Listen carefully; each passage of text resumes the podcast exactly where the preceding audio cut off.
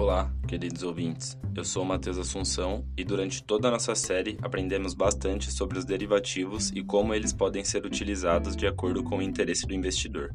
Nesse e nos próximos episódios, apresentaremos algumas estruturas que podem ser montadas com ativos de renda variável, começando pela trava de alta. Antes disso, é bom explicar o que são os produtos estruturados. Os produtos estruturados são operações financeiras compostas por um ou mais derivativos, tendo objetivo de hedge ou investimento especulativo. A partir desses produtos, é possível suprir alguma necessidade econômica eficientemente.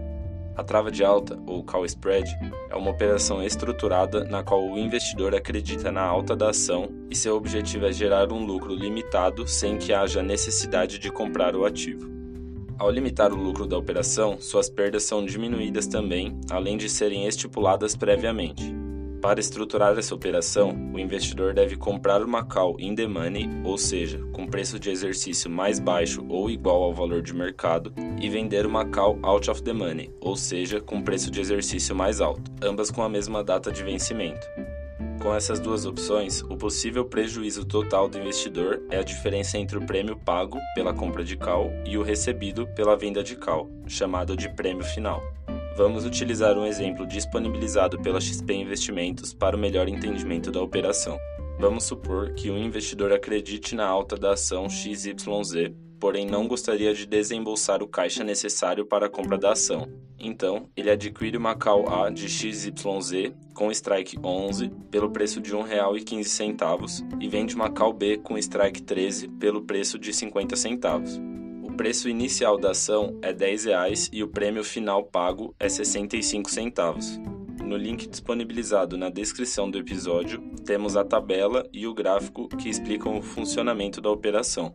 Pela tabela, podemos perceber que existem três cenários. No cenário 1, em que o preço no vencimento é menor que o strike A, o investidor possui o prejuízo máximo, de 65 centavos.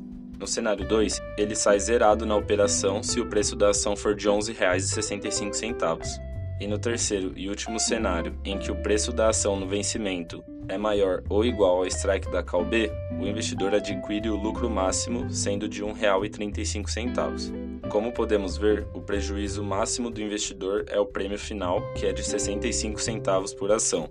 Caso o ativo se valorize e o investidor seja exercido na sua venda de cal, ele atinge o seu lucro máximo, que é de R$ 1,35 por ação, e não precisaria comprar o ativo efetivamente.